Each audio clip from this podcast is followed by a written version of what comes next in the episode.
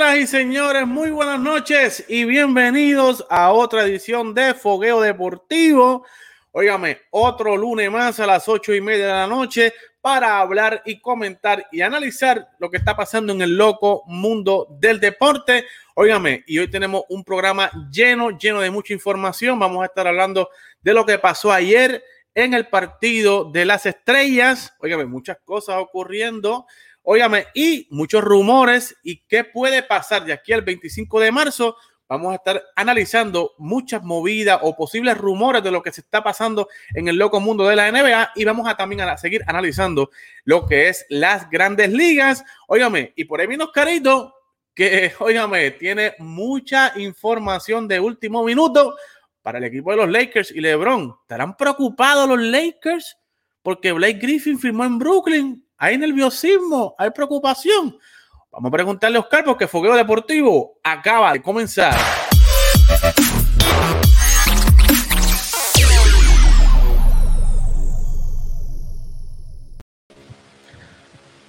Saludos amigos, ya está con nosotros allá directamente desde la tierra de los Mabrones, ah, ah. Oscar Rodríguez. Óigame, Oscar es la estaca donde pueden amarrar a todos los lebroneros, los mabrones, los amantes de Lebrón, todo. Ahí usted puede conseguir a Oscar Rodríguez, que consigue rumores hasta debajo de la tierra, después que sean de los Lakers y de su amado Lebron James. Así que, Oscar, saludos, bienvenido acá. Otro lunes más, ¿cómo te encuentras? Saludos, Eddie. Todo muy bien, gracias a Dios. Este, contento, ¿verdad? Feliz. Después de ese juego de estrella muy bueno que ganó mi team LeBron este, tranquilo, mi gente, Mambrones unidos jamás serán vencidos. Así que vamos a unirnos, vamos a seguir apoyando a nuestro LeBron James. Y mira, hay mucho deporte hoy, no solamente baloncesto, vamos con, con béisbol también. Así que vamos a ver qué pasa. Y eso última hora, hay un última hora, así que vamos a, uy, uy, Dios mío, señor, aguanta, aguanta eso, aguanta eso, porque, muchachos, óigame, señores y señores, el juego de las estrellas de la NBA fue ayer. Óigame, Team LeBron dominando nuevamente. 170 eh, a 150 fue el marcador final ayer. LeBron James en este nuevo formato de juego de estrellas está invicto 4 y 0 y realmente hay que hablar claro, ¿verdad? Que nosotros, que yo no sea fanático de LeBron, eh, no quiere decir, ¿verdad? Que sea tampoco el más hater, pero pues yo no me considero hater, sino que pues, en un cierto punto, ¿verdad? Yo no considero que LeBron es mejor que Jordan, pero eh, en este punto nada más. Después, en otros puntos, pues yo puedo argumentar y, dársela a Lebron, ¿verdad? Sí, seguro. Eh, pero eh, en este formato, Lebron lleva 4 y 0. Realmente ha sabido escoger mejores equipos, ha sabido estructurar, ¿verdad? Y crear mejores equipos para el juego de estrellas. Oscar, ¿Qué te pareció ayer el partido? 170, 150, pero mira, vamos a empezar primero por, por el formato. ¿Te gustó eh, que ayer domingo fuera todas las competencias un día eh, en vez de, tres días, verdad? Eh, que fuera solamente un día nada más de competencia. Pues para no ver fanático, sí, estuvo bien. Porque no es fanático y la gente, eso es para que el fanático se lo disfrute. Así que yo pienso que estuvo bien, estuvo bien organizado me gustó que la competición que fuera en, el, en, halftime, eso estuvo bien chévere. Este, porque siempre en halftime, cuando uno, uno está en las canchas, están la gente esa que brincan y haciendo quedos bien brutales. Pues ellos lo que hicieron fue ponerlo a, a, la competición, que obviamente este año no hubo mucho, mucho ¿verdad? La competición que estuvo un poquito, un poquito rara, no me gustó mucho, pero este, no podemos pedir mucho. Las estrellas, pues obviamente no es como antes, quieren, que, querían competir todas ellas a donkear LeBron lleva 17 años, y 18 años y nunca ha estado en esa competencia. Así que el formato estuvo muy bueno, a mí me gustó. Obviamente cuando venga la gente, pues el formato de tres días es mejor para el fanático, no para el jugador, porque son tres días que los jugadores tienen que estar allí este, sentados, viendo el show, que se lo gozan, se lo disfrutan, pero obviamente se cansan más, porque la idea es descansar y obviamente tuvieron dos días de por lo menos descansar, de, aunque estaban ahí todos juntos, pero no tuvieron que estar metidos en la cancha todo el tiempo. Así que me gustó el formato. Fue, fue, fue, fue un formato eh, bien para la NBA y bien para los jugadores y bien obviamente para los fanáticos. Así que muy bien. Sí, lo único que pudiéramos decir es que fue muy largo, ¿verdad? Mucha, fue demasiado muy largo, eh, alrededor de cinco horas, seis horas eh, de, de, competencia, eh, ¿verdad? Casi un WrestleMania para los amantes de la lucha libre.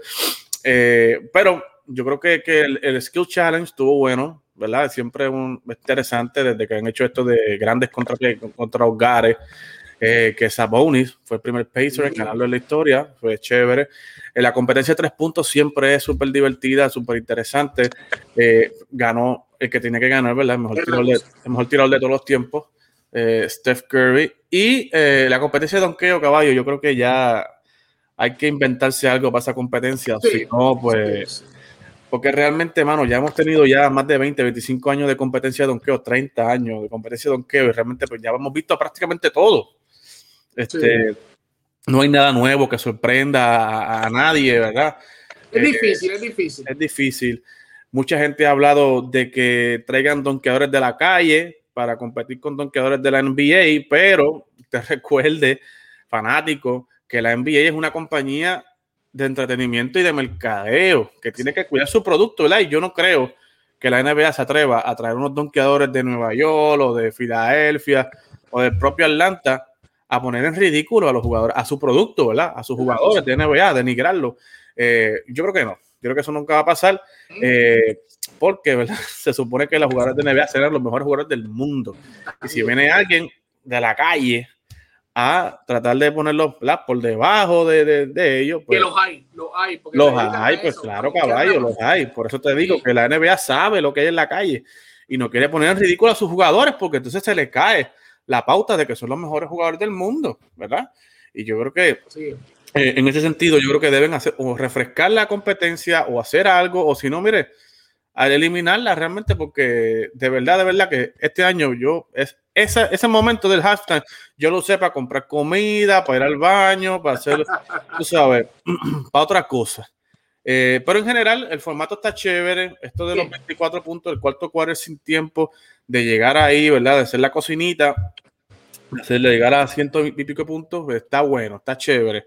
Eh, pero, como quiera, los primeros tres cuartos son trámite de rutina, parecía una competencia de tres otra vez. Eh, pero realmente eh, hay que ponerle un sentido a esto para que la gente lo coja en serio, porque ya realmente el sentido que tenía, pues no, no lo tiene en realidad. Así que, eh, y nada, o sea, vimos por primera vez a LeBron con, con Steph Curry. ¿Qué te pareció la primera vez jugando Steph Curry con LeBron James? Me pareció eh, magnífico. Obviamente son dos jugadores que se complementan al 100%. Sabemos que mejor, lo, la mejor, lo mejor de LeBron no es el tiro. Lo mejor de LeBron es las asistencias y la penetración. obviamente tú tienes un tipo como Steph Curry en cualquier lado. Y el IQ, el IQ de LeBron es, otro nivel. Entonces, tú sabes, el IQ de LeBron, bueno, lo hemos visto cuando coja a los jugadores. O sea, LeBron con un equipo eh, como GM o como dueño sería excelente haciendo un equipo, o sea, haciendo las movidas que tiene que hacer. Pero ayer el juego lo vimos, estuvo muy bueno, eh, pero eh, antes del juego, Kawhi no había dicho que yo no tenía como que energía, pues yo creo que le estaba hablando por el equipo de él. El equipo de, de, LeBron lo vimos bien, bien, bien feliz, moviendo el balón, tirando tiros a larga distancia, haciendo puentes aéreos, eh, hasta los Gares haciendo puentes aéreos. Vimos un Chris Paul haciendo un donqueo, que eso no se ve nunca en la vida. A Steph Curry, que hizo un donqueo bien brutal. Este, y vimos el equipo de, de, de Durán bien, este, o sea, sin, sin, mucha energía. Como flat, lo vimos flat, flat, lo vimos flat. Sí, sin mucha energía, eh, ahí por estar. Pero el equipo de LeBron, vimos un sí. Antetokounmpo bien, bien feliz, brincando, se tiraban al piso, estaban, estaban alegres. Así que me gustó en ese, en ese aspecto el juego. Este, me pareció chévere, ¿verdad? Porque antes, de, antes del juego, ¿verdad? LeBron había dicho que él no quería jugar, que no tenía la vibra, la energía. Giannis también había dicho que él no quería jugar. Mm. Eh, y verlos allí, pues, Giannis terminó, de, no jugar, de no querer jugar, terminó siendo el MVP. Así que de 16-16, Oscar eh, rompió un récord de 1968 de más tiros consecutivos sin fallar. Eh, así que y LeBron jugó solamente 12 minutos, obviamente. Se ve la estrategia de que no quiere exponerse mucho. Él tiene que también que un trabajo fuerte que hacer en la temporada regular. Está sin Anthony Davis y pues la cuesta se está empinando porque todos los equipos se están aclimatando, se están acoplando y obviamente pues él, está cojo, ¿verdad? Él no tiene su, su, compañero de equipo que es el que lo ayuda ahí ofensiva y defensivamente, ¿verdad? Y pues tiene que bregar y obviamente pues entendemos, ¿verdad? Que solamente haya jugado 12 minutos, terminó con 4 puntos, 2 rebotes y 4 asistencias. Así que él está mirando más al futuro, no está mirando tanto el juego de las estrellas. Así que, Oscar, dímelo. ¿Qué hay? ¿Qué hay de nuevo? Bueno, ¿Qué hay? hay un última hora. Esto es última hora. Me acaba de llegar un, una última Espera, hora. espera, pero- espera. Dime, dime. Vamos vamos vamos vamos. Pónmelo por ahí, pónmelo por ahí. Abajo, que no, lo- no lo veo, no lo veo. Pónmelo abajito.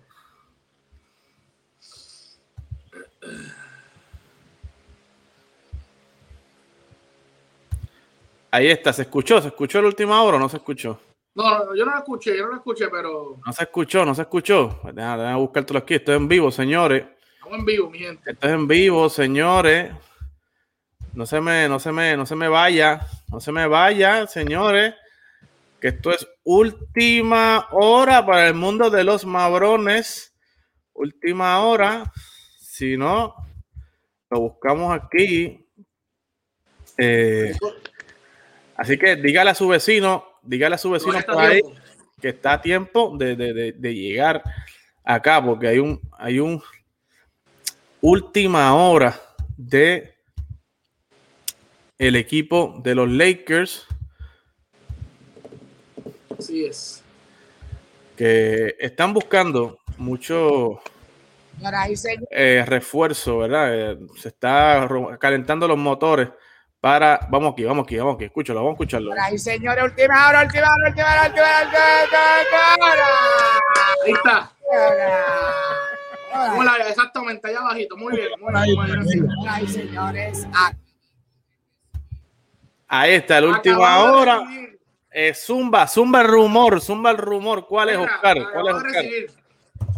Mira, Mark Stein del New York Times Mark Stein, buena fuente, buena fuente. Sí, informó que Los Ángeles Lakers están muy optimistas de que Andre Drummond firme con ellos, ¿verdad? Si le- los Cavaliers le compran el contrato. ¿Pero con quién? Andre ¿Con- Drummond. con los Nets? Estamos hablando. Los, ah, Con los Nets, Drummond para los Nets. no, no, no, no, no, no, con Los Ángeles Lakers. Oh, oh, con los, Ángeles Lakers. están, están bien, bien optimistas de que si le compran el contrato, Andre Drummond va para allá.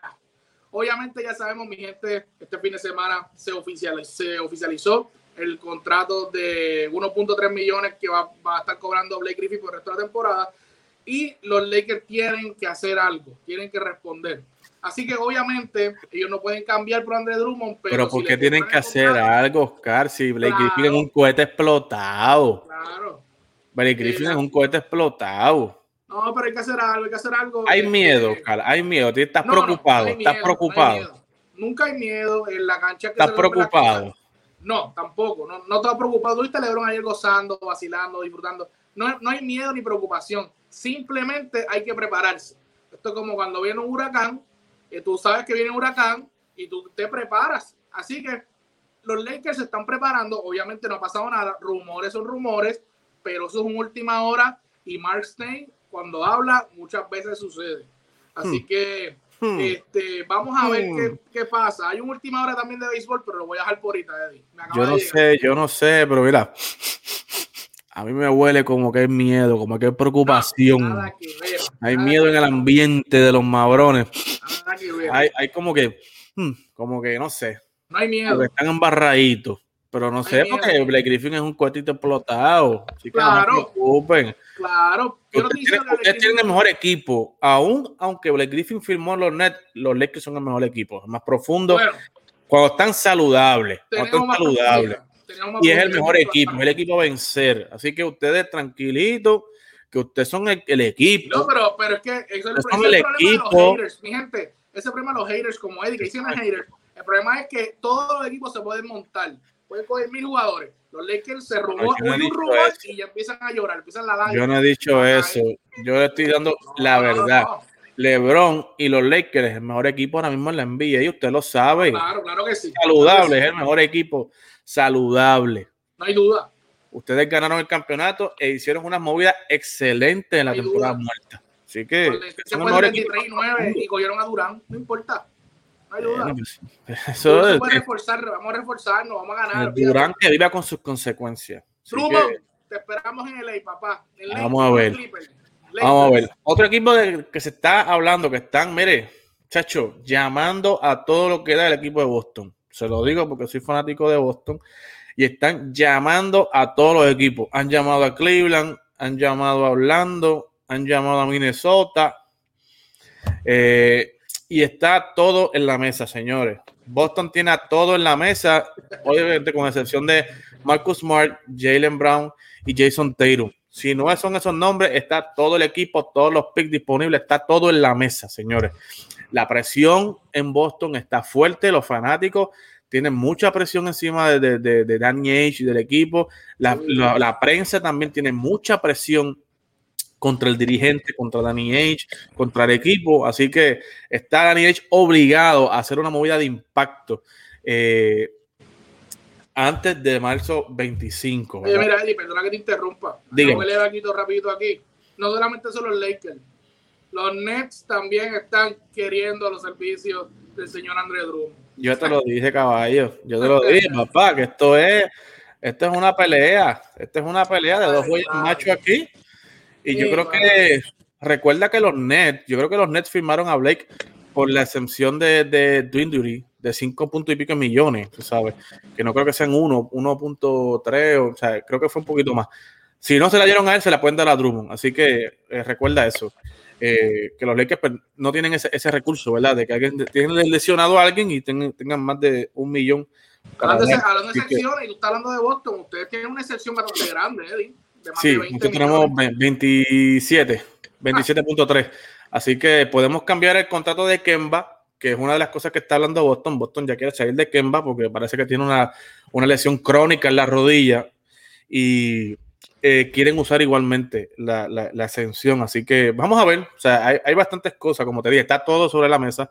Que no sea Jason Tatum, Jalen Brown y Marcus Smart. Así que eh, vamos a ver, vamos a ver qué sucede. Vamos a ver qué sucede. Así que, oigan, vamos a seguir esto. Eh, la próxima semana seguir hablando de NBA porque, óigame, hay que seguir analizando los equipos de grandes ligas, óigame, y hay que hablar de la Liga Nacional, el NL East. La, semana pasada eh, analizamos junto a Lino la división este de la Liga Americana, donde hablamos de los Yankees, de Boston, del equipo de Tampa Bay. Si usted se perdió ese programa, lo puede buscar en YouTube a través de TAP Deportes, Fogueo Deportivo, el episodio 6 junto a Lino Rivera. Ahí hablamos de todo. Lino habla de su opinión sobre los Yankees, si piensan que va a ganar, si piensan que no va a ganar, la opinión de eh, Lino sobre Alex Cora con el equipo de Boston, sobre Tampa Bay. Ahí pueden escuchar todo, todo, todo lo que Lino tiene que decir acerca de los equipos de la mejor división hasta el momento de todas las grandes ligas. Pero hay que hablar del NL East, Oscar. El equipo, hay varios equipos aquí, ¿verdad? Que son fuertes Aquí está el ganador de la Serie Mundial hace dos años atrás, son los Nationals, está Miami, están los Bravos, están los, los Mets, que están en boca de todo el mundo, y obviamente el equipo de los Phillies, que es un equipo que pisa y no arranca, pero trajeron, trajeron a un caballito que se llama Dave Dombrowski, que eh, ese muchacho, eh, si no le ponen un detente, ¿verdad? Va a baratar al equipo para que hacerlo ganar. Pero eh, las consecuencias las van a ver en el futuro. Se lo digo yo. Y en el futuro era, uh, arranca se lo, se lo digo yo. que me dio un campeonato en Boston y después, muchachos, estamos, estamos recogiendo las piezas aquí. Ahí lo ven. Vamos a empezar con el equipo de Miami, Oscar. El equipo de los Marlins. Eh, si usted eh, está buscando seguir a los boricuas, aquí tiene un dos boricuas Está ahí San Díaz, que es una segunda base del equipo de los Marlins. Y está el receptor Brian Navarreto, ¿verdad? Que tiene un contrato de liga menor y que está buscando hacer el equipo como ese catcher sustituto del equipo de los Marlins. Eh, el equipo de los Marlins yo lo considero como un equipo en reconstrucción, ¿verdad? Y lo pongo entre comillas porque este equipo se suponía que, que fuera uno de los equipos que estuviera en el sótano, pero el año pasado hizo la postemporada, ¿verdad? Con todo y, lo que pasó, ¿verdad? El, el revolú con el COVID, que tuvo la mitad del equipo con COVID, eh, con todo y eso, ¿verdad? Pudieron contratar gente a última hora, sacar gente de la, finca, ¿verdad? Y pudieron hacer la remontada y llegar a lo que fue eh, la postemporada. Eh, tienen jugadores veteranos como eh, Jesús Aguilar, ¿verdad? Que lo contrataron el año pasado. Acaban de firmar a Adam Duval, a Starling Marte, ¿verdad? Que lo consiguieron en cambio el año pasado. Y jugadores jóvenes, como le dije, ¿verdad? Eh, como Isan Díaz, entre otros jugadores. También tienen a Miguel Rojas, que es tremendo, tremendo muchacho dentro del cuadro.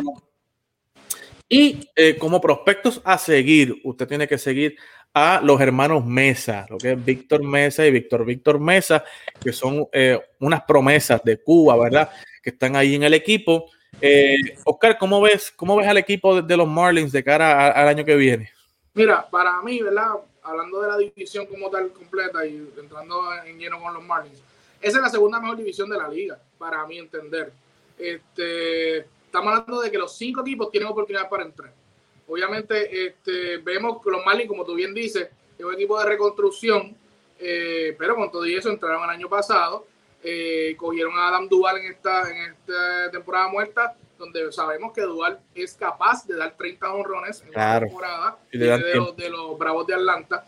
Eh, su rotación es joven, Sandy Alcántara, Pablo López, Lizel Hernández, o tienen jugadores jóvenes que sabemos que Alcántara, eh, Sánchez, ellos la, tienen muchos picheos de 98, 99 millas. Claro. Eh, y tienen, tienen un equipo que de verdad ellos tienen mucha hambre de ganar. Son un equipo, no tienen los prospectos que tiene Tampa Bay Rays, pero tienen esa misma hambre que tiene los Tampa Bay Rays.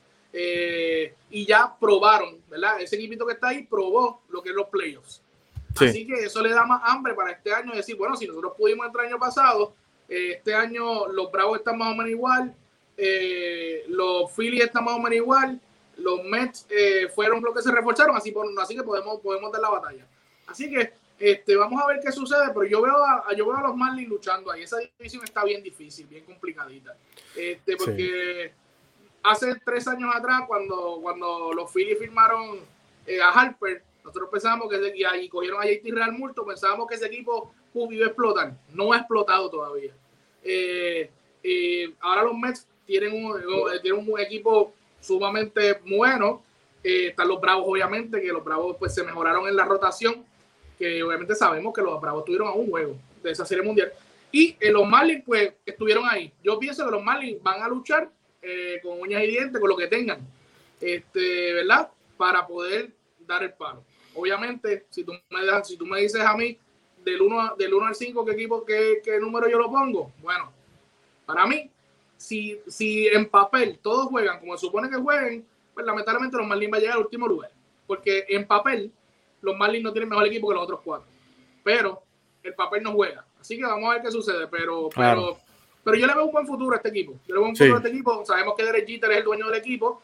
Eh, obviamente está, está suavecito con los billetes al principio, pero vamos a ver si en algún momento dado todo el ahorro que se está haciendo viene y explota y empieza a firmar jugadores. Eh, no sabemos. Eh, hizo, un, buen cambio con Stalin, Stalin Marte. Stalin Marte es un buen jugador, eh, versátil, rápido, defensivamente muy bueno. Así que este, no los veo ganando, no los veo entrando este año, porque obviamente hay mejoran en la división, pero sí los veo guerreando. No los veo negativos, no los veo con un récord negativo.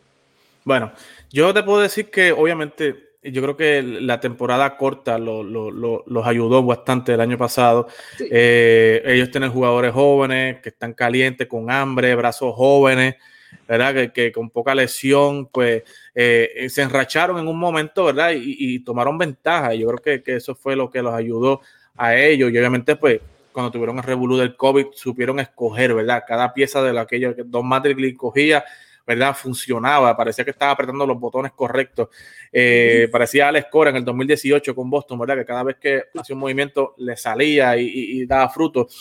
Eh, pero realmente, o sea, el equipo de los Marlins, el que le hayan calificado el año pasado a la postemporada los ayuda a estos muchachos a tener esa experiencia postemporada. Tienen un líder como Starling Marte, que es un líder dentro y fuera del terreno tienen a un Adam Duval, que es un veterano igualmente, tienen a Aguilar también, que lleva también varios años eh, eh, con experiencia también en la postemporada. Eh, así que yo creo que este equipo de los Marlins es un equipo del futuro. Tienen seis prospectos en el top 100, así que están haciendo muy bien el trabajo.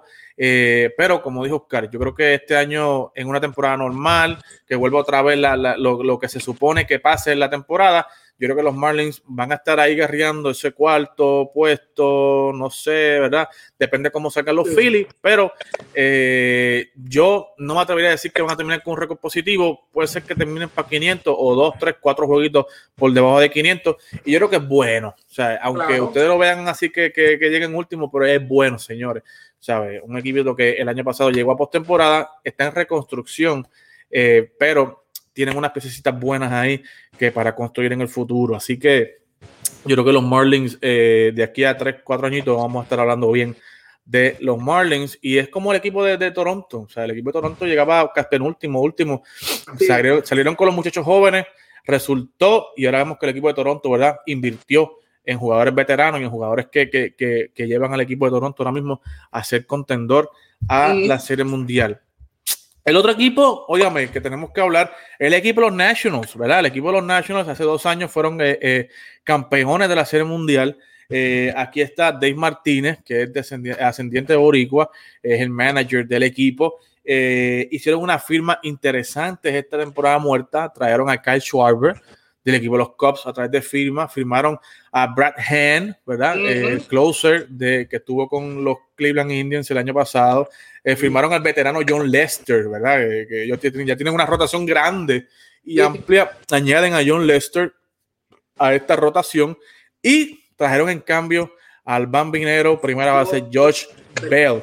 Así que eh, se montaron, ¿verdad? Eh, trajeron un ancla ofensiva en primera como Josh Bell. Kai Schwarber es un tipo que a mí me gusta su swing, ¿verdad? Me gusta eh, eh, el, poderío que tiene en su bate. Y obviamente John Lester le da una amplitud de esa rotación que ya está con Scherzer, Strasburg, Patrick Corbin, eh, y se, añadiría John Lester y al juvenil Joe Ross. Así que el equipo tiene bastantes veteranos. yo creo que el, equipo de los Nets es un equipo de los Nationals, es un equipo para jugar a ganar ahora. O sea, están en un momento de ganar ahora, ya no están en un momento de pensar en el futuro, con prospectos, nada.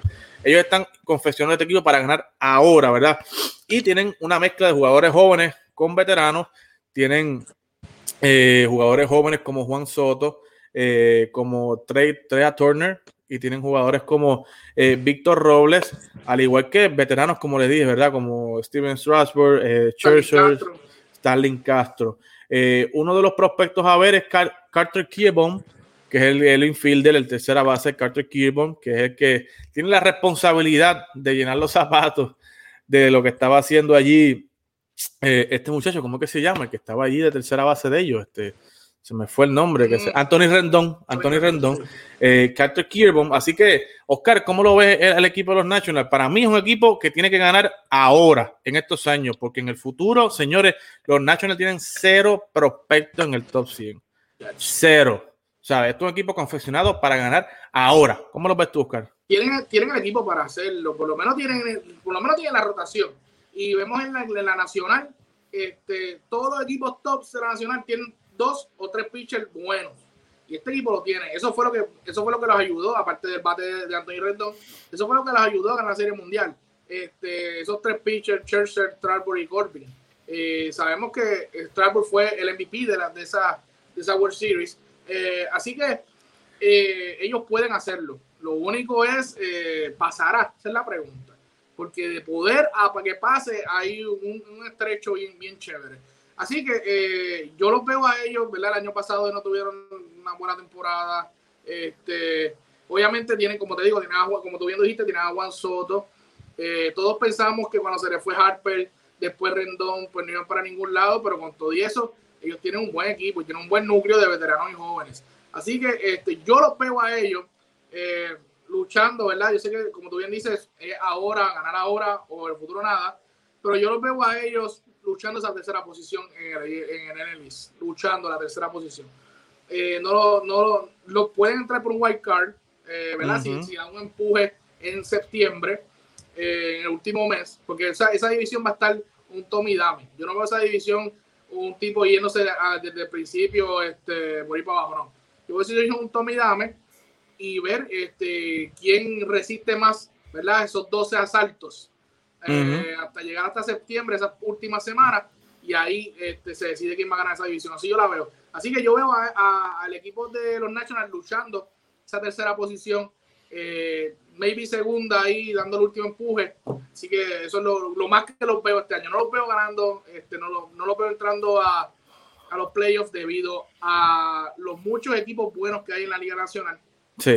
Eh, así que, pero, como tú dices, son 162 juegos, es ahora o nunca. ¿Quién sabe? Porque añadieron esos dos bateadores izquierdos, tanto Schwarber como Josh Bell. Josh Bell el año pasado no tuvo una buena temporada, pero hace dos temporadas fue al Star y obviamente que esos dos tocan la bola y esos son 30 honrones, 35 honrones por cada Sí, sí, sí. Y yo creo que nosotros no, ¿verdad? Yo creo que, que, mucha gente no va a tomar en consideración los, números de la temporada pasada, porque fue una temporada con COVID, temporada corta, muchos jugadores no se prepararon lo suficiente, ¿verdad? Y yo creo que, que, que, esa, que, esos numeritos no, no van a ser relevantes a la hora de de, qué sé yo, tomar contratos, análisis, etcétera. Así que. Ah, pero Josh eh, Juan Soto y Schwarber, sin mencionar a Tria Turner y a todo lo que, está, lo que estamos hablando, hasta sí. Castro, que sabemos que está Castro un hitero desde que empezó en la liga. Vamos a ver qué sucede. Vamos a ver qué sucede. Yo los veo entrando en el segundo cuarcal eh, pero tienen que empezar caliente. Si no empiezan caliente, yo creo que este equipo no, no, no es de los que, eh, no sé, como el equipo de los Brewers, que tienen un ron en septiembre, tú sabes, cosas así. tienen que arrancar. Tienen que arrancar. Ajá. Con respecto a lo que tú estás diciendo, si ellos no empiezan, que tienes toda la razón, si ellos no empiezan caliente, puede ser que a mitad de temporada el señor Churchill cambie de camiseta. Ah, bueno, yo no sé, pero eh, este equipo tiene que arrancar caliente, ¿verdad? Yo creo que tiene que arrancar caliente porque si a última hora le dan con, meterse un ron, le van a dar mucho fuerte esos brazos y después van a quedarse sin brazos en la postemporada. Así que este, vamos a ver qué sucede con los Nationals y vamos a hablar de los Phillies, ¿verdad? Los Phillies, que es un equipo que desde hace tres años atrás, ¿verdad? Desde que llegó Bryce Harper, cambiaron por Real Multo, todo el mundo pensaba, olvídate, llegaron los Phillies del 2009 que esto es, olvídate. Pero realmente, pues no sé qué pasa. Este equipo tiene mucho talento, mucho talento.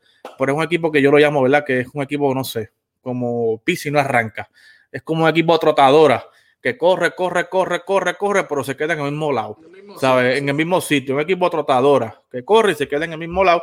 Tienen mucho poder veterano, o sea, tienen a, Harper, tienen a Real Muto, tienen a Aaron Nola, tienen a Zach Wheeler, tienen a Didi Gregorio. tienen a Ryan Hoskin, a, a, Jim Segura, o sea, tienen mucho talento, mucho nombre. Andrew McCutcheon, o sea, tienen mucho, mucho talento eh, y tienen talento joven, Scott Kingery, eh, que es un muchacho que juega, múltiples bases.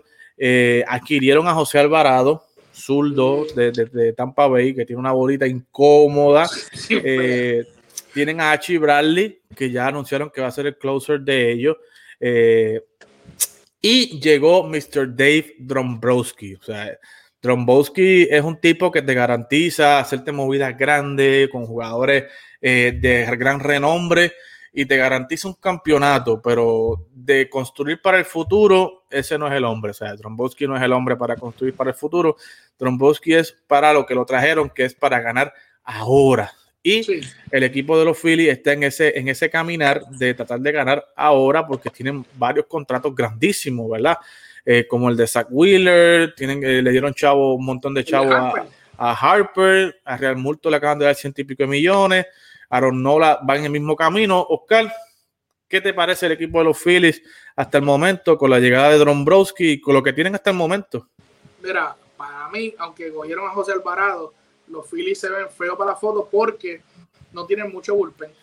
No tienen mucho bullpen y su rotación es la, para en esa división, para mí, de los 1 al 5 es la número 4. Eh, porque solamente tienen a Nora. Wheeler es bueno, pero sabemos que Wheeler no es un super ace. Después tienen a Eflin, a Moore y Anderson. Son buenos pitchers, pero no es la rotación comparada con la de los Bravos, comparada con la de los Mets, obviamente. Eh, y obviamente con la rotación, con la, con la de los Nationals, que son tres, tres rotaciones mucho mejor que la de los Phillies. Los Phillies eh, tienen el mejor catcher, ¿verdad? Ofensivo de la liga, ¿verdad? Porque yo sigo diciendo y sigo pensando que el mejor catcher defensivo de todas las grandes ligas, nuestro Yadier Molina. pero pero eh, ofensivo, JT Real Multo. Pensábamos que no iba a volver para allá, pensábamos que iba a brincar el charco a los Mets. Se rumoraba mucho, mucho, mucho, pero se quedó. con los Phillips, Harper lo quería, que, lo traerán de vuelta. Eh, Gregorios eh, pensamos que se iba y regresó. Yo este equipo, no es como tú dices, corren y no arrancan. Y pensamos que era el dirigente antes de Giraldi. Giraldi tiene experiencia. A mí me gusta esa firma de Giraldi de hace dos años del año pasado, porque Giraldi tiene experiencia con los Yankees eh, y tiene experiencia también con un equipo, con los Marlins, que fue donde se ganó el Coach of the Year, que ese equipo no era muy bueno, pero con todo y eso, él, él, se llevó el entrenador del año. Giraldi debe eh, utilizar este, no sé, debe hacer cosas diferentes, porque ese equipo, lamentablemente, tú no te puedes dejar llevar por el poder, porque no tienen tanto poder. Eh, y obviamente la rotación y el picheo no es comparable con los demás. Como te digo, yo lo veo a, ese equipo, yo lo veo llegando cuarto en esa. En esa otra vez. Sí, otra vez. Porque, eh, como te digo, esa es la segunda división más, más difícil para mí, para mi entender. Y de verdad que yo no los veo entrando a playoffs, no los veo. Harper eh, cometió un error eh, no firmar con los Nationals esos 300 millones que están ofreciendo. Eh, porque ahora firmó con los firmó con los Phillies, se fue a los Phillies y los Nationals ganaron un campeonato hace años que no estaban. Así que este, no es que los Phillies sean un mal equipo, es que lamentablemente eh, necesitan algunas piezas claves adicionales no el nombre, porque por nombre, eh, ¿verdad? Ellos, ellos rápido se envolvieron en los nombres y se les olvidó lo que necesitaban. Y ellos necesitaban un bull, tienen bull, necesitan bullpen y necesitan uno, un abridor más es bueno, un abridor que, que sea consistente. Wheeler es bueno, pero necesitan otro consistente. Así que eh, vamos a ver qué hace, este, como yo le digo, el King Gambit, como la serie de, Netflix. Este, a ver qué movimiento va a hacer ahora, porque en un futuro, ¿verdad? Como tú bien dices, ese coge su motete y arranca a huir. Pero es muy bueno para ganar, es muy buen GM para hacer los cambios ahora.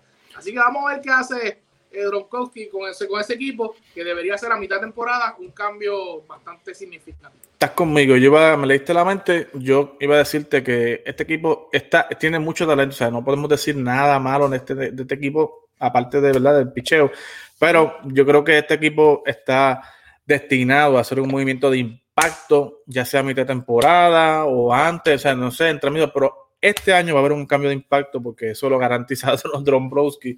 Eh, y eh, tienen tres prospectos hasta el momento en el top 100. Así que eh, esos tres prospectos, usted lo podrá haber vestido con los Phillies este año. No se sabe si estén vestidos con la camiseta de los Phillies a mitad de año. Y hablando de los Phillies, hay que hablar de los Mets. Los Mets es el equipo más caliente, el que está en boca de toda ahora. Espera, para, para, para, para, espérate, espérate, espérate. Era, era ahí, era ahí. Era ahí, ahí última Era ahí, no, no, me avisaste, no me avisaste. déjame, déjame buscar, déjame buscar la vieja, déjame buscar la vieja. Que me está haciendo el trabajito de gratis, la vieja. Por ahí, señores, última hora, última hora, última hora, última hora. Ahí está, ponlo ahí, ponlo ahí, ponlo ahí, mamá, ponlo ahí. Eso. Última hora ahí para que. Así me invito esto, gracias. Era última hora, Eddie. Este, John Heyman, John Heyman eh, informó ahorita, mientras estábamos hablando de baloncesto, que ya empezaron las conversaciones para una extensión de contrato de los Mets con el, con el nuestro Francisco Lindor. ¿Cómo es? ¿Cómo es? Repite eso, repite eso. John Heyman informa que los Mets de Nueva York ya empezaron las conversaciones de una extensión de contrato con el nuestro Paquito Lindor. Uy, son buenas noticias, son, buenas, noticias, para, para los Mets y buenas noticias para Francisco Lindor, que realmente, pues, eh, básicamente, no, no, no, no hemos visto la temporada de Francisco, pero al parecer el ambiente, todo lo que hemos visto alrededor, al parecer eh, los Mets cayeron, o Francisco Lindor cayó como anillo al dedo a la franquicia de los Mets. Óigame, eh, yo, le puse que es el equipo del hype. O sea, los Mets son el equipo que tienen el hype, que tienen el momentum. Todo el mundo está hablando de los Mets. Y es desde la llegada del Francisco Lindor, ¿verdad? Que es uno de los, de los top 5 jugadores ahora mismo en Grandes Ligas. También tienen el Boricua Tomás Nido, ¿verdad? Que es el receptor. Eh, y es un equipo que tiene una rotación sólida. O sea, sólida, sólida, sólida. Tienen a The Grom, tienen a Syndergaard que regresa a mitad de temporada, luego de Tommy Young, tienen a Marcus Stroman, tienen a Carrasco, tienen a Tajan Walker, eh, que el año pasado lució bien. Es un, un, grupo que tiene una mezcla de veteranos con jóvenes, ¿verdad? Y todos son destacados. O sea, tanto los veteranos como los jóvenes son destacados. Tienen a Pete Alonso, a, Jeff McNeil, tienen a Dominic Smith, ¿verdad? Tienen a JD Davis, que es ese grupo joven. Y tienen al grupo veterano, ¿verdad? Que está liderado por The Grom, por Lindor, Francisco eh, Lindor, que aunque es joven, es veterano. Eh, Carrasco, firmaron a Jonathan Vilar, que también puede jugar segunda base. Y a Kevin Pilar, así que eh, también tienen a Edwin Díaz, ¿verdad? Que no, no, se me olvide de Sugar Díaz, que se ha visto, se ha visto bien, ¿verdad? Con más confianza. Yo creo que también la llegada de, de, Lindor hace, hace sentir más cómodo, más tranquilo a Sugar Díaz y podemos ver, ¿verdad? Vamos a ver, yo les aseguro, una mejor temporada de Sugar Díaz acá en los Mets. Oscar, este equipo de los Mets eh, es el equipo del hype, ¿verdad? Es el equipo que todo el mundo está hablando de él. Tiene lo suficiente para ganar la división, para, eh, por lo menos vamos a empezar ahí, para ganar la división. ¿Tiene lo suficiente para ganarle a los Bravos? No. No. Le faltaba, le faltaba un movimiento más. Tú y yo lo hablamos hace unas semanas atrás en Fuego Deportivo. No hicieron el movimiento adicional. Eh, se quedaron igual. Sí pueden ganarle a los Bravos. O sea, no malinterpreten lo que estoy diciendo, fanáticos. Ellos sí pueden ganar la división pero si tú me preguntas hoy, que eso es lo que hoy estamos hablando, no. Y te explico por qué. Ellos pueden haber firmado a toda esa gente. No solamente tienen a todos esos starting pitcher que tú dices, también tienen a Joey Lucchesi, que lo trajeron de los padres. Este, o sea, tienen una rotación bien extrema, bien grande. Yo, para mí, este, yo puedo decir que, mano, está entre la primera y la segunda rotación en esa división. Este, pero, pero hay que ver cómo viene el bullpen, como tú acabas de hablar de nuestro Sugar Díaz, porque ellos tienen una buena rotación, pero en el bullpen tienen nombres, tienen a Adeline Betances, tienen a Sugar, tienen varios nombres. A familia, a familia, familia, pero hay que ver cómo esa gente viene. Si, estamos, si Díaz viene siendo el Sugar Díaz que todos nosotros conocemos que él tiene la capacidad de ser uno de los mejores closers de la liga. Eh, yo te digo, pueden hacerlo. Ahora, Ahora, los Mets hacía falta un movimiento más. Un movimiento más de, ¿sabes? Obviamente yo quiero a Macán, quiero un buen catcher ahí. Este, ya que no puedo coger a JT, cogieron a Macán. Eh, tienen un excelente lindo, eh, lindo ahí en, en Tienen un buen, bueno, bueno, buen equipo. Alonso, que, que se te va al 30 o más, pero necesitaban un movimiento más. Yo pienso que, que hacía, había, hacía falta algo otro bateador más eh, que fuera de impacto. Aunque vuelvo y te repito, tiene muy buenos eh, bateadores. Pero estamos hablando de que en esa división, si tú la quieres ganar, tú vas contra el MVP, ¿me entiendes? Tú vas contra, contra el MVP de la Liga Nacional, que estén los Bravos. Este, vas contra unos Bravos que no son, no, son solamente, bueno, hablamos de los ya mismo, pero no son solamente buenos en la temporada, en los playoffs son buenísimos y son bien, tienen mucho bateador clutch este, y tiene la rotación para luchar contra quien sea. Este, así que eh, vamos a ¿cómo, ¿cómo, ves a los Mets entonces? ¿No los ves ganando la división? ¿Los, ves entrando por el Wild Card o los ves fuera del Wild Card? Ellos pueden ganar la división. Vamos, vamos a ver claro, pueden ganar la división. Este, pero como este es el primer año de ese equipo confesionándose con Lindor y todo eso, yo los veo ganando el primer Wild Card, el segundo Wild Card de la Liga Nacional. Porque el primer wildcard lo veo entre los Dodgers y San, Diego. Este, pero el segundo wildcard o ganando la división. Pero este está difícil. Yo veo todavía a los Bravos ganando la división este, este año nuevamente. Porque recuerda, y lo digo, lo digo ahorita, lo repito ahora. Los Dodgers, ese equipo montado, los Bravos tuvieron 3-1 arriba. Si ellos llegan a tener a un ace más como Soroka, que no lo tenían, o como Morton, que lo tienen ahora, y Soroka viene ya mismito durante el recurso de temporada, estamos hablando de, de que lo, este año los defending champions hubiesen sido los Bravos de Atlanta. Pero, mm. este, seguimos hablando de ellos ya mismito, pero yo veo a los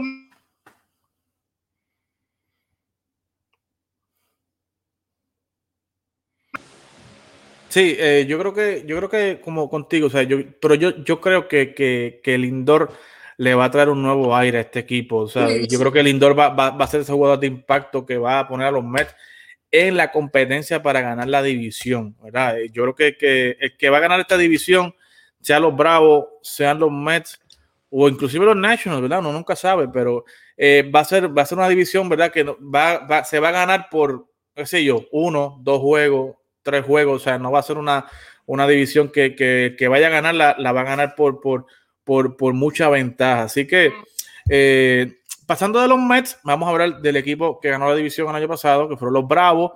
Eh, para decir lo último de los Mets, los Mets tienen tres, tres prospectos en el top 100, así que hay que estar bien pendiente de eso también.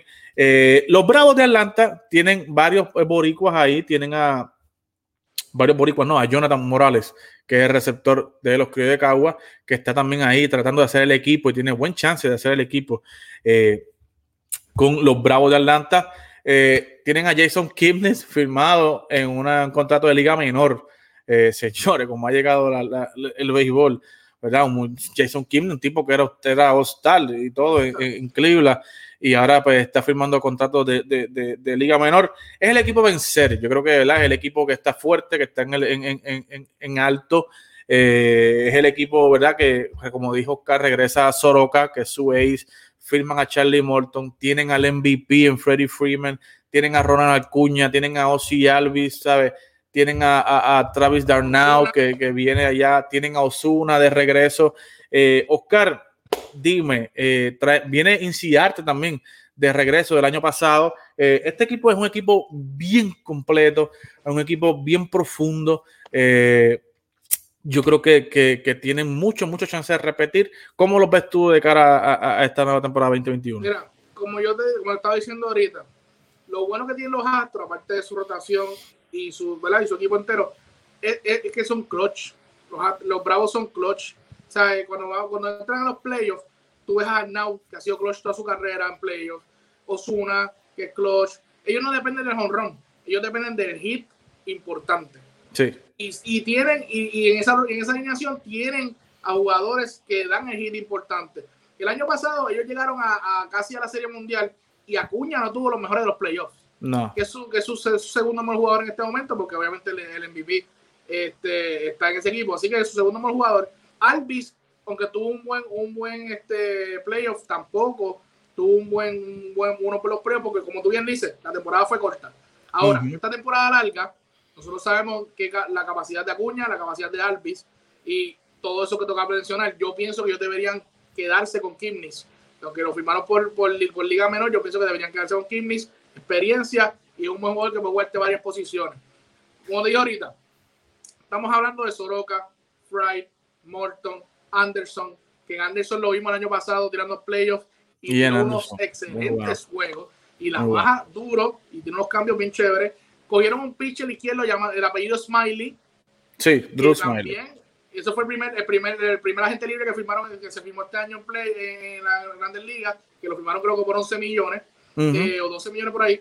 Smiley un izquierdo incómodo, un izquierdo incómodo que, que tiene una curva, o sea, estamos hablando de, de, un tipo que tiene una curva bien fe, bien, bien fuerte, como Kelchow, Kelchow un izquierdo que tiene una curva que, que rompe demasiado y parece un yoyo. Smiley tiene una curva como esa. Este, tienen otro, otro pitcher que pichó el año pasado, Bright, este, joven. Así que este, vemos, eh, yo veo a ese equipo llegando a, a, la Serie Mundial o a las finales del NLC, de, como el año pasado, de, de NLCS. Lo veo llegando y luchando contra esos Dodgers, contra esos padres. Obviamente hay que ver cómo ese bracket se pone. O sea, viendo el bracket es que como uno ve cómo funciona ahora. Ese equipo es un powerhouse. Ese equipo es un powerhouse, igual que lo que los Dodgers y, y igual que lo que son los padres en, en la Liga Nacional y, los Mets pueden ser, ¿verdad? Si hacían ese movimiento que le faltaba. Ahora, eh, de, los padres y los Dodgers vamos a hablar luego. Pero la gente me puede decir, mire este loco, si los Dodgers ganaron y cogieron a Trevor Bauer. Bueno, mi gente, vuelvo y repito. Estos bravos, y con esto cierro, estos bravos tuvieron 3-1. A que eh, la gente, los Dodgers cogieron a Trevor Bauer, tienen toda razón, pero perdieron a una de sus almas letales llamada Quique Hernández, que se encuentra con los Boston Red Sox. Que Quique también era clutch en, el, clutch en los ahora mismo. Quique Hernández era uno de los jugadores clutch que tenían los Dodgers. Siempre sacaba la cara en esos juegos con una línea o con un home run. en esos juegos importantes de playoffs. Así que este, estamos viendo que ellos perdieron aquí, que ganaron a Bauer, pero estamos hablando que los Bravos, que estaban 3 a 1, ganaron a un ace, dos aces, Soroka y Morton. Claro. Que no estaban el año pasado. Así que yo los veo luchando esa, ese eh, NLCS o llegando a la Serie Mundial. Sí, no, definitivamente los Bravos van los vamos a ver en, en postemporada. O sea, esto no hay duda de eso. Hay que ver hasta, hasta cuál lejos van a llegar. Pero eh, jugadores jóvenes, Cristian Pache, tremendo tipo, o sea, el chamaquito tremendo, hay que ver si le dan el de la época. Y Austin Riley, que es la tercera base de ellos. Y yo creo que para cerrar, yo creo que el jugador aquí que va, a estar ahí, no sé, ahí coqueteando con cambio va a ser Johan Camargo. Eh, es un jugador joven, con mucha expectativa, pero que no ha recibido el tiempo necesario en este equipo de los Bravos. Es un tipo que te puede jugar múltiples posiciones, es un tipo que te bate ambas manos, es un tipo que sea, está con hambre y deseoso. O sea, es, un perro con, como que le tienen un bozal. Y, y, ese chamaco lo que quiere es comerse la liga, partir la liga. Lo vimos jugando en Dominicana, lo vimos jugando en la Serie del Caribe y el tipo es caballo, caballo. Pero, para, los que no, para los que no saben quién es Camargo, ese fue el que nos dio un ron países adelante Dominicana en ese último Correcto. Y yo lo veo así como que Atlanta le tiene un bozal y no lo deja salir. Y yo creo que Camargo eh, ya tiene 27 años, o sea, que se supone que esté en su pick de su carrera y no lo ha tenido en el equipo de los Bravos. Yo creo que si no le dan esa oportunidad, yo creo que el hombre tiene que tocarle la puerta a la gerencia y pedir cambio para un equipo que le dé la oportunidad. Así que yo creo que los Bravos, como te dije, estoy contigo, van a estar en la temporada, hay que ver hasta cuán lejos van a llegar. Eh, si están saludables, yo creo que se pueden ir de tú a tú, se pueden ir a otra serie de siete juegos, ya sea con los Dodgers o con los padres, ¿verdad? Con el equipo que esté allá en la serie final. Así que, Oscar, gracias por estar con nosotros. Acá otro lunes más, acá en Fogueo Deportivo, TAS Deportes. A ustedes que están en su casa, no se pierdan esta semana la programación de TAP Deportes. El miércoles están las muchachas con tacones del deporte para hablar más información del juego de estrella. Nick estuvo cubriendo el juego, así que eh, tiene más información inside que nosotros. Y como siempre, baja las aplicaciones de podcast, ahí nos puedes escuchar todas las mañanas con el cafecito deportivo, el fuego deportivo y los tacones en deporte. Así que síganos en nuestras redes sociales, suscríbete a nuestro YouTube, donde puede conseguir toda la información de lo que está pasando en el loco mundo del deporte. Así que nosotros nos despedimos hasta el próximo lunes. Oscar Rodríguez. Delgado. Y este que les habla, su amigo de siempre, Eddie Delgado. Hasta luego.